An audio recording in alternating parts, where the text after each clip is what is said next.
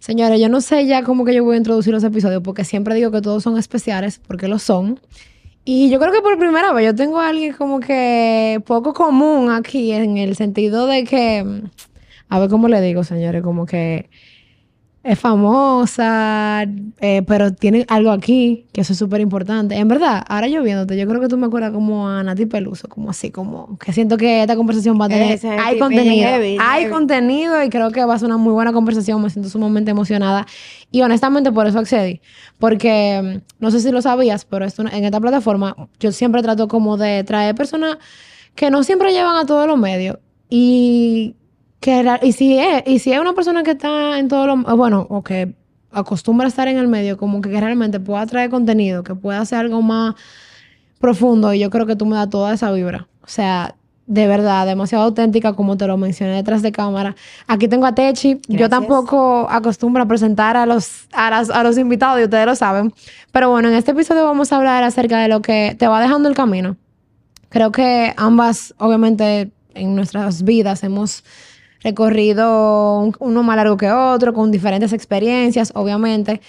Pero bueno, abundaremos en un segundo. Yo voy a dejar que ella se presente y aquí tengo a Techi, una cantautora dominicana y un orgullo de verdad que Gracias, estar- que mi amor. aquí. Yo también contenta de estar contigo y me encanta que, que tengan, existan plataformas como la tuya donde la gente pueda profundizar y hablar de las cosas no comunes, como tú dices al principio, porque normalmente cuando yo que tengo que hacer muchas entrevistas, eh, a veces se quedan muchas cosas por la superficie y yo como artista afín siempre tengo cosas que decir.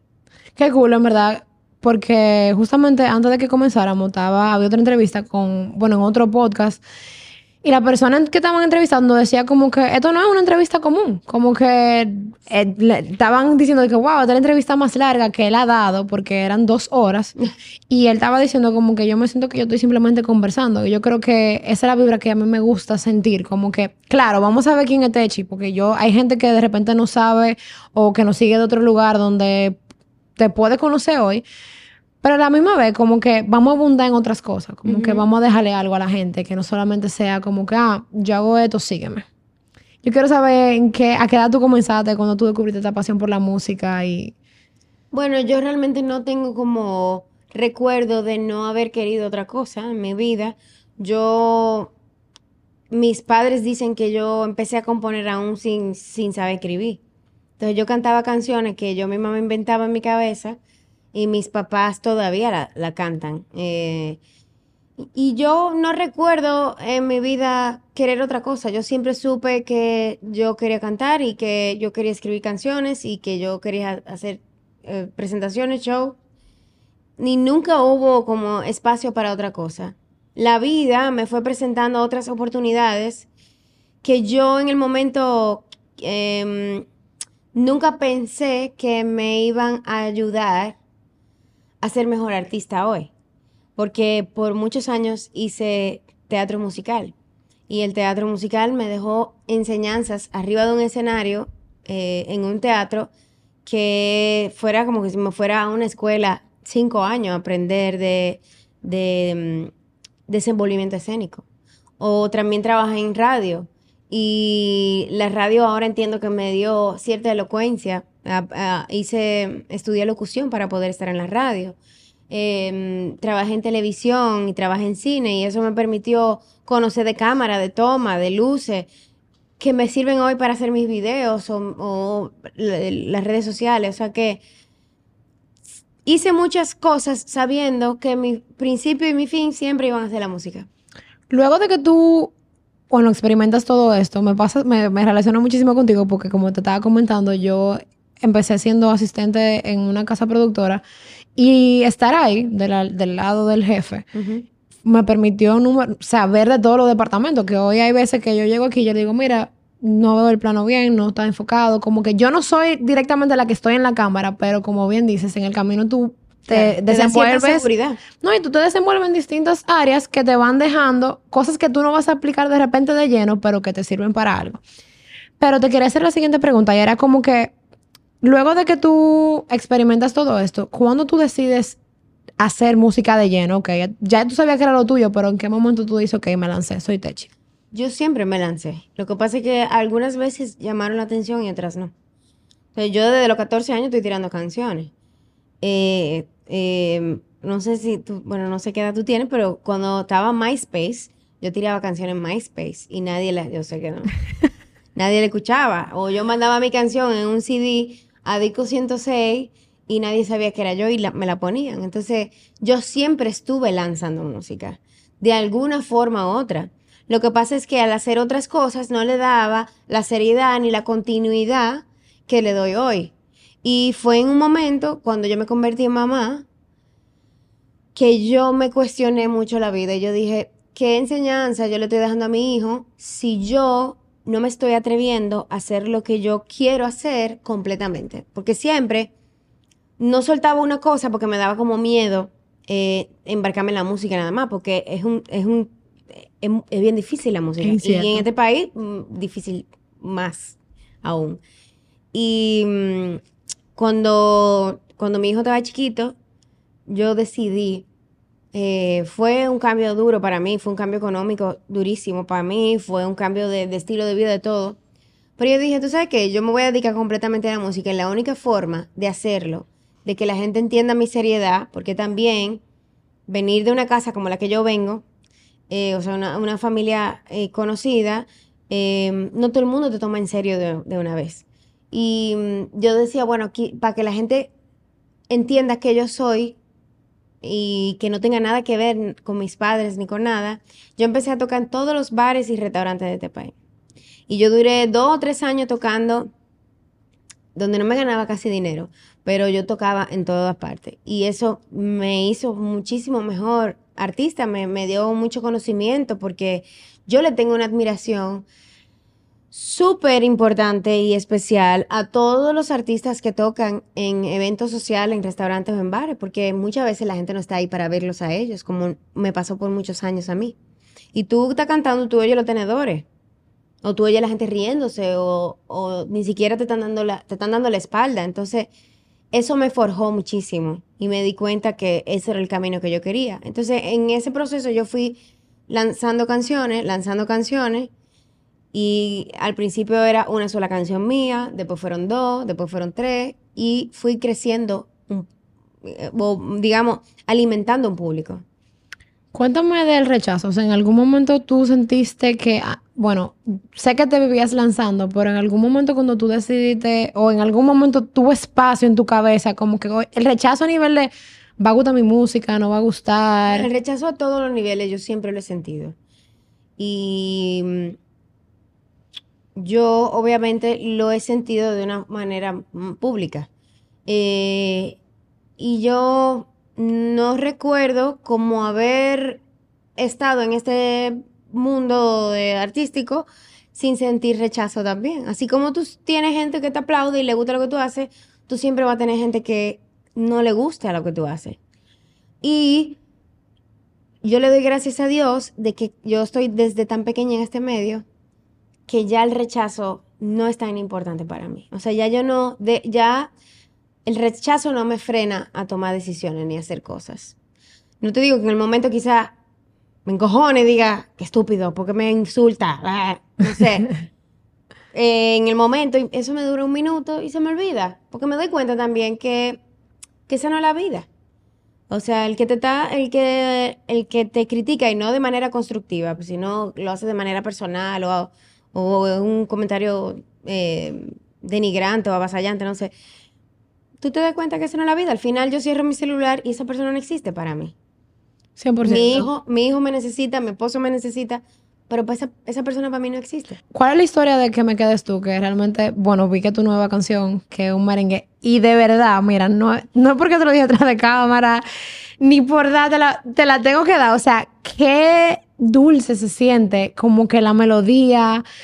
Me encanta, o sea, que aparte de la, de la letra, obvio, que me encanta. Yo lo dije, que, pero será una canción de boda. me lo imaginaba, como que mucha gente, como que con esa canción detrás, o de repente, como que creo que el mismo video te invita a lo que estábamos hablando de que es simplemente como un vlog. Como que a cualquier, cualquier pareja la puede adaptar a, su relación. Sí. De verdad que me encanta la melodía, me encanta. Gracias. Pero cuéntame un poquito de la historia de, detrás de esa canción. En, en diciembre yo tenía, eh, yo no escribo todos los días. Y yo normalmente soy de la que como que me, me siento a hacerlo como parte de mi trabajo. Me siento y hoy voy a escribir o hay veces que estoy en la ducha y me suena una canción, no sé qué. Pero esta yo tenía una idea de escribir, aunque, aunque es una canción para, para la pareja, porque obviamente en el video se nota. Sé que tú también se la dedicaste a tu hermana, que en un momento de su vida En- estuvo viviendo algo. em, yo viví eh, un miedo tan grande pensar que se me podía ir mi hermana. O cuando mi abuelo estaba enfermo, que ya partió, pero también el miedo de, de- de no saber qué va a pasar o cómo la vida sin, sin la gente que tú amas. Y yo me di cuenta, yo decía, que me falten todas las cosas que yo entiendo que es importante. Mi casa para mí es muy importante, mi carrera para mí es muy importante, lo que yo, lo que yo- el dinero para mí es importante, pero al final no hay nada que yo no cambiaría por la salud de la gente que yo amo o porque estén aquí, que me queden ellos. Y pensé en mi hijo, pensé en mi esposo, pensé en mis padres, pensé eh, eh, en todo, todos mis familiares y amigos y gente que trabaja conmigo, que, que es tan importante para mí, que por eso nació esa canción.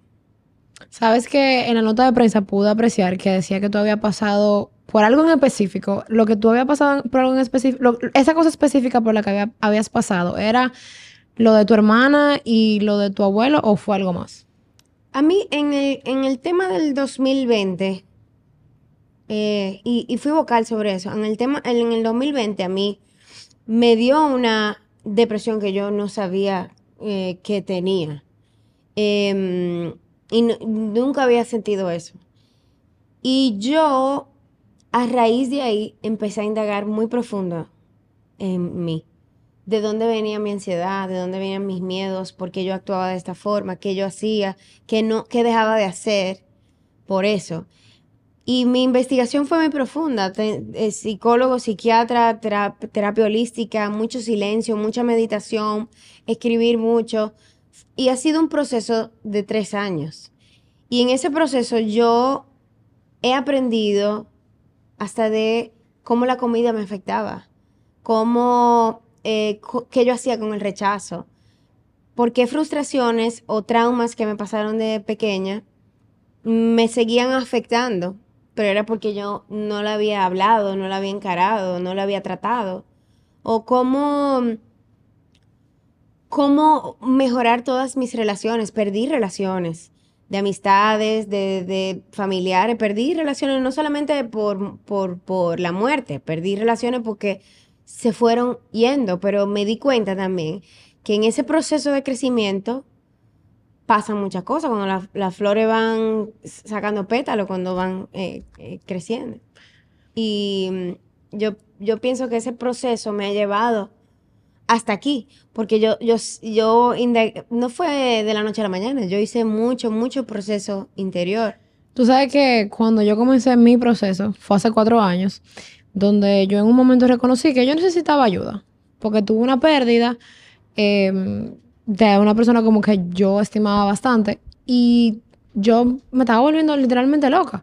Incluso me acuerdo que el último año del, de colegio yo no pude terminar con mi promoción y mi mamá me dijo una vez como que yo te voy a llevar a la psicóloga. O sea, pero no por nada, no por nada que yo estaba mostrando, sino como porque como yo no estaba hablando, yo entendía que quizás eso me estaba afectando de una manera, o no sé, porque ahorita mamá lo escucha y me dice que no, no era por eso, pero you name it. Ella me dijo, quiero llevarte a la psicóloga y yo de una vez dije, yo no estoy loca, yo no voy para allá.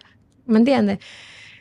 Y luego, eh, luego que estoy terminando la casi la universidad en el 2019, pues entonces me pasa esta situación donde yo misma reconozco que yo necesitaba ayuda. Y te puedo decir que mm, verdaderamente el proceso, bueno, el proceso de tu indagar y tú mirar para adentro, hay personas que hasta lo critican. O sea, yo no tengo, no tengo por qué compartirlo, porque en ese momento yo no lo estaba compartiendo con nadie, pero me recuerdo que cuando yo comencé esta plataforma, yo tenía una clienta. Bueno, de hecho, es mi clienta todavía, y en un momento ella me dice como que yo no entiendo tus conversaciones, como que, que, que lo que tú estás haciendo. Y quería traer el comentario como que a la mesa, porque hay veces que tú estás indagando y otras, o bueno, para mí el cerebro es un músculo y al igual que todos los otros, tú tienes que ejercitarlo. Es lo mismo que incluso tú conocerte a ti. O sea, creo que en ese proceso, hay veces que tú tienes que tocar fondo o hay personas, porque hay gente que le va bien, que supuestamente le va bien en todo y no, no tocan fondo y no sé qué. Yo soy de la gente que me tengo que trallar para aprender. Y cada vez que caigo en el hoyo y caigo bien duro, es como que salgo a flote o como tú dices, como estoy florezco de repente y digo como que, bueno, no de repente, pero obviamente me toma tiempo.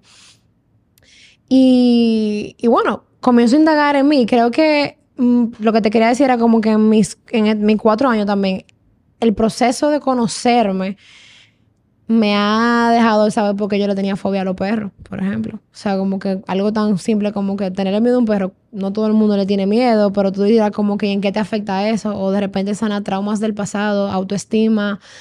A ver, ¿qué otra cosa te puedo decir? Como que el rechazo, mi cuerpo, o sea, mi conversación en el espejo siempre era como que tú sí estás gorda, o sea, nunca es como que tú vas bien, tú, tú estás más cerca que ayer. Yo era súper gordita cuando yo era, estaba en el colegio. Y era como, esa era la conversación de siempre, como que acomplejarme, tú sabes, como que yo no puedo estar mal, el otro, que me hagan daño a mí, mejor en vez de ya hacerle daño a otra persona.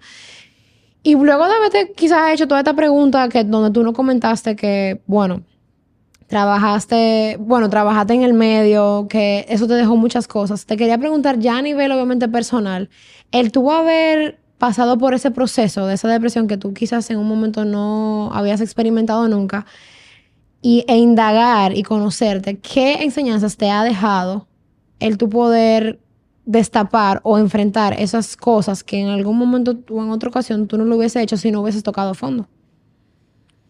Hay mucha enseñanza, hay muchas cosas que todavía eh, no estoy lista para hablar.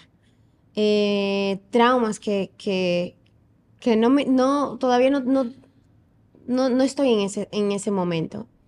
Sin embargo, sí te puedo decir que la mayoría de las cosas tienen que ver con mi autoestima y mi ansiedad. Como dicen los gringos, yo soy people pleaser y eso eh, destruye mucho la autoestima. No sabes decir que no, eh, no, no sabes poner límite. Y eso era muy difícil para mí. Em, yo tenía un desorden alimenticio con la comida desde muy pequeña y todo, yo, yo entiendo ahora de dónde viene todo eso. Y mm, creo que en mis relaciones me dejó algo tan sencillo como que yo pensaba que yo daba demasiado y que al dar tanto em, y no recibirlo, yo me yo me como que me amargaba y me ponía, me ponía ácida, me ponía hacer en mi cabeza. Y me di cuenta, incluso lo dije ayer, mi corazón es mi corazón.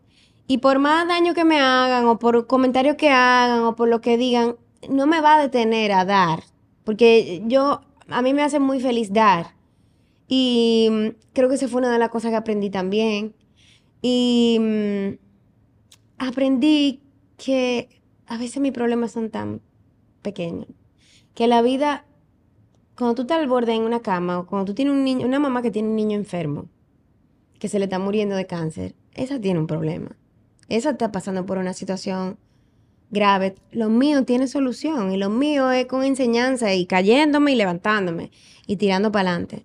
Entonces, yo aprendí a poner como prioridades de eso, de que no gamen un vaso de agua de problema. Si no funcionó, pues no funcionó y seguimos para adelante y hay enseñanza, pero, pero pienso que, que me puso también como la carta sobre la mesa para yo decir, mira, yo estoy dispuesta a esto, a esto no. Yo antes decía, bueno, yo quiero viajar el mundo y hacer giras internacionales y, y no quiero estar mucho tiempo aquí en el país. Y ahora me doy cuenta que eso eran cosas que yo replicaba, porque eso era lo deseo de otro, o eso es lo que se supone que todos los artistas quieren. Pero yo lo que quiero es estar con mi hijo, estar con mi esposo, eh, poder salir con mis amigos, a beberme un vino, ¿entiendes? Irme para la playa, eso me hace muy feliz. Poder cantar y poder llevar mi música donde me, me lleve, pero saber negociar cuáles son mis prioridades y que estoy dispuesta a dar y que no. Tú sabes que me relaciono muchísimo contigo porque justamente, bueno, una amiga que tengo aquí, los otros días yo estaba hablando en mi close friends de Instagram diciendo como que un árbol de pera no puede dar manzana. Y lo digo porque y se me tranca un chile la garganta porque cuando tú estabas diciendo lo de la autoestima, que la gente no entiende cuando tú eres buena persona. Claro. Me pasa muchísimo y tengo amigos que me dicen como que, ah, a ti te cogen de pendeja. ¿Me entiendes? Y no es un tema de, de ah, tú me coges de pendejo, no, es que no puedo ser diferente. ¿Entiendes? Como que hay gente que dice, ah, tú le quieres caer bien a todo el mundo. No me interesa caerle bien a todo el mundo, pero, Pero tú eres así. y yo sé lo, y yo sé para lo que el otro da, pero yo no puedo dejar de hacer bien, porque si yo te puedo ayudar, ahora te puedo poner un límite, ya no te voy a poner como prioridad. O sea, ah, tú necesitas ayuda con una tarea, no sé, por decirte un disparate. Heavy, o sea, como que ya no te voy a decir que sí, no voy a dejar lo que yo estoy haciendo para ayudarte a ti, pero de repente te voy a decir sí, te puedo ayudar ahorita. Hay gente que te lo... Tú eres una persona que da y tú no tienes miedo a ser vulnerable. Que ese es uno de los miedos más grandes de, de, yo creo que de la humanidad. Cuando tú hablabas ahorita de que no todo el mundo entiende, cuando tú estás en terapia o cuando tú buscas ayuda, imagínate, a mí me, a mí yo entraba a Twitter porque dije una vez que tenía depresión y vi, no, porque te- hasta que voy, que quiero llamar la atención por eso, han dicho. Sí, claro. Entonces, pero yo no le tengo miedo a la vulnerabilidad porque yo vengo, mi mamá es una mujer que es muy vulnerable, abiertamente. Y tú sabes que ese tipo de cosas uno lo aprende mucho de, su- del- de la, del- la mujer. Ujú. Y mi hermana y yo hablamos de nuestro problema, y yo hablo de mi problema, y yo lo digo, y eso me ayuda a sanar y a hacer más adelante. Y en tu caso, tu esencia es dar, y tú eres buena. El que, el que no lo, el que no eh, vaya con tu energía, se va a ir solo. Claro. ¿Entiendes? Entonces, por eso es que yo te digo, hay relaciones que se van a cortar en el tiempo. Porque realmente yo no, yo ahora mismo con 36 años no soy la misma que cuando tenía 26. Y probablemente no sea la misma cuando tenga 56. Hay muchas cosas que me van a pasar. Y no todo el mundo tiene que acompañarme en todas las etapas. Ni todo el mundo tiene que entenderlo, que eso fue algo que también me dejó el, el proceso, porque cuando tú bien decías, hay veces que yo doy y no recibo lo mismo, y era frustrante, era como que, ¿por qué? O sea, no que yo estoy esperando el- lo mismo, pero por lo menos dame, dime- dame la gracia. Pero tú vas a encontrar gente que sí lo haga. Claro, Y tú vas a encontrar tu tribu. Y entonces tú vas a seguir.